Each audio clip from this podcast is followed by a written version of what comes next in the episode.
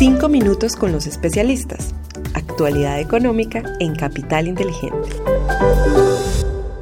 Hola, un saludo muy especial para todos. Hoy es martes 23 de mayo de 2023.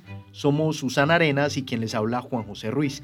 Les damos la bienvenida a nuestros 5 minutos con los especialistas. Este es el podcast donde analizamos la actualidad económica y es realizado por la Dirección de Estructuración en Mercado de Capitales de Bancolombia y Capital Inteligente Bancolombia. Bienvenidos. Los datos económicos más importantes de la semana. Muy bien, comenzamos este episodio contándoles que los mercados financieros tuvieron comportamientos principalmente positivos durante la semana anterior con un impulso fuerte al alza pero sufrió desvalorizaciones hacia el cierre de la semana a causa de la pausa que se hizo en las negociaciones sobre el techo de la deuda en Estados Unidos. A pesar de esto, tanto el Standard Poor's como el Nasdaq marcaron la semana más positiva desde marzo. A nivel local les contamos que el PIB creció 3% anual en el primer trimestre de 2023.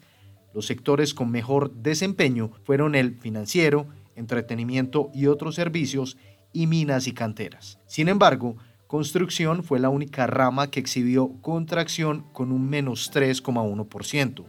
En cuanto a los datos económicos de la semana, este martes 23 de mayo serán publicados los PMI de la zona euro y de Estados Unidos y el jueves 25 de mayo el PIB y las nuevas peticiones de subsidio de desempleo de este último país desempeño de los mercados internacionales. Hablemos del desempeño de los mercados en el ámbito global la semana anterior.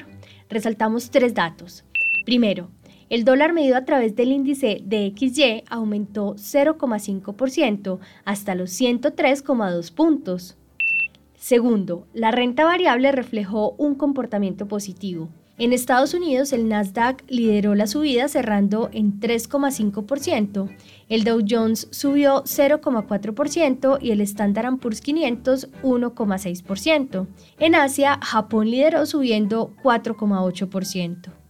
Tercero y último, en la renta fija, los tesoros de 10 años registraron una desvalorización de 23 puntos básicos frente a la semana anterior, cerrando así en 3,69% desempeño de los mercados en Colombia. Bueno, en el contexto local igualmente resaltamos tres hechos. Primero, el peso frente al dólar presentó un comportamiento bajista, cerrando en 4.533 pesos por dólar, es decir, 0,53% por debajo del cierre del viernes anterior. Segundo, la renta fija registró desvalorizaciones generalizadas. La curva de tasa fija presentó una desvalorización promedio de 7 puntos básicos, mientras que las referencias en VR tuvieron una valorización promedio de 13 puntos básicos. Tercero, el índice MSCI Colcap tuvo un comportamiento lateral en la semana cerrando en 1.124 puntos, 3% por debajo del nivel de cierre del viernes anterior. Desempeño de los fondos de inversión colectiva. La semana pasada, los fondos de inversión colectiva de liquidez continuaron presentando desempeños positivos, mientras que los fondos a plazo presentaron resultados mixtos, con el fondo renta fija a plazo rindiendo en negativo. Los fondos balanceados presentaron rentabilidades mixtas. El renta balanceado y el renta sostenible global presentaron resultados positivos, mientras que el renta futuro presentó resultados negativos. Por su parte, los fondos de acciones colombianas tuvieron también rendimientos negativos, mientras que el Fondo de Acciones Internacionales Renta Alta Convicción presentó un rendimiento positivo. Oportunidades de inversión para esta semana. En la renta fija internacional seguimos priorizando la gestión de riesgo de crédito en los portafolios de inversión a través de la exposición a títulos de la más alta calidad crediticia del mercado estadounidense. En mercados emergentes, Preferimos los títulos soberanos en dólares ante tasas de interés atractivas frente a su historia y activos comparables como la deuda de alto rendimiento. Para la renta variable internacional, aunque vemos un empuje relevante al alza, recomendamos cautela, pues los catalizadores que venían soportando esta subida, como la temporada de resultados, ya no estarán presentes y algunos índices empiezan a mostrar señales de sobrecompra. A nivel local mantenemos nuestra preferencia por los títulos del mercado de deuda corporativa de la más alta calidad crediticia, priorizando inversiones hasta un plazo de tres años. Por eso, en inversiones menores a un año, preferimos las que son indexadas a la IBR y más largo plazo en tasa fija.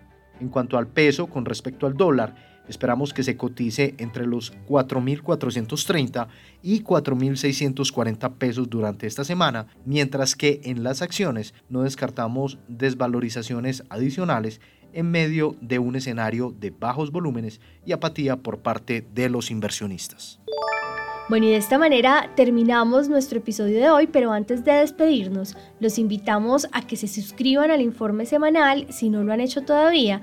Encuentran el enlace para hacerlo en la descripción de este episodio.